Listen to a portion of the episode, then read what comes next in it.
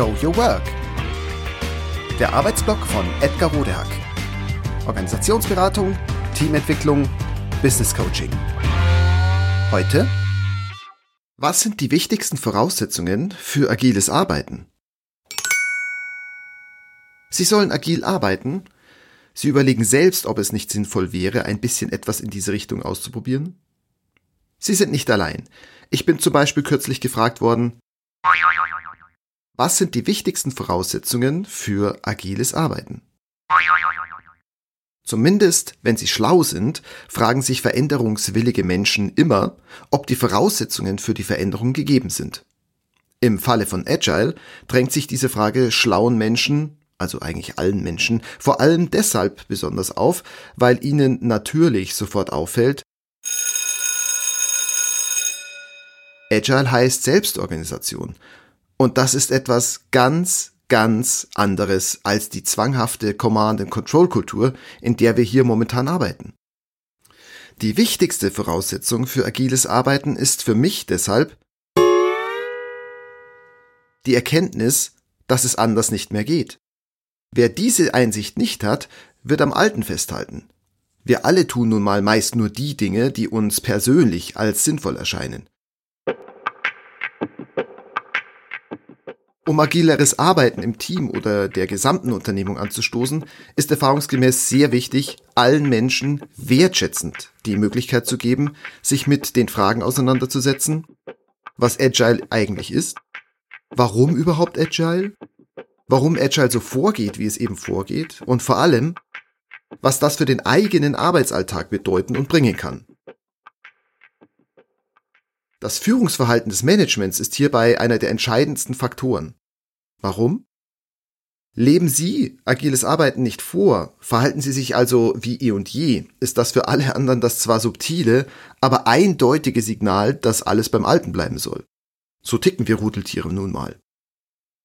Deshalb wäre es sehr sinnvoll, dass sich zuerst und vor allen anderen der Führungskreis mit agilen Formen der Zusammenarbeit auseinandersetzt, statt den Change lediglich zu delegieren.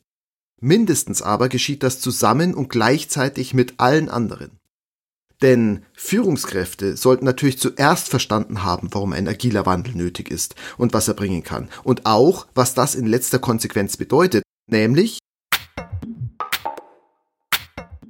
Arbeiten auf Augenhöhe. Die gekippte Hierarchiepyramide.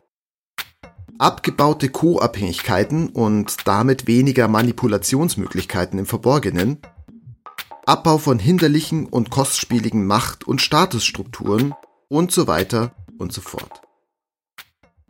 Und ja, Führungskräfte sollten selbst dann im Vorfeld involviert werden, wenn das den agilen Wandel abblasen könnte, bevor er gestartet wird. Das ist die einzige Chance, spätere, nervige Guerillakämpfe von Gegnern des agilen Changes möglichst im Rahmen zu halten. Scharmützel werden trotzdem stattfinden, aber eben nicht so viele und mit nicht so vielen Opfern. Idealerweise wäre das der beste Weg. Der aber wird seltener gewählt, als man meinen würde. Heißt, natürlich wird oft erst einmal unverstanden der agile Marschbefehl ausgegeben. Ihr werdet agil, bei uns im Management ändert sich nichts. Ach, und übrigens, wer nicht schnell agil wird, der fliegt demnächst. Das ist natürlich, naja, nicht ganz so optimal. Eigentlich ist es sogar katastrophal.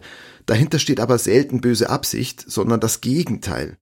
Der Befehl ist eben nun mal das, was bislang Aufgabe und Art des tayloristisch geprägten Managements war. Organisationen und auch ManagerInnen innerhalb dieser Organisationen kennen deshalb selten mehr als dieses Mittel, um Dinge voranzubringen.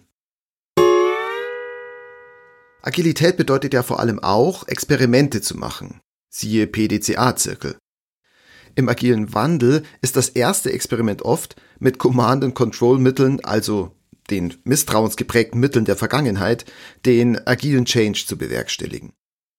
Das kann gar nicht funktionieren, denn Agilität bedeutet ja Selbstorganisation, also Vertrauen statt Misstrauen.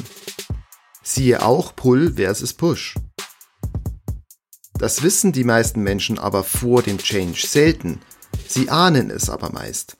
Deshalb ist genau das das erste Learning, die wichtigste Erfahrung, aus der Sie viel lernen können. Und wer traut sich an solch eine, manchmal sogar sehr unangenehme Lernerfahrung? Naja, eben Menschen, die wissen und überzeugt sind, dass es sich lohnt, dass es so wie bisher nicht mehr weitergehen kann in unseren Organisationen. Sag ich doch. Das war Show Your Work. Der Arbeitsblock von Edgar Rodehack. Organisationsberatung, Teamentwicklung, Business Coaching.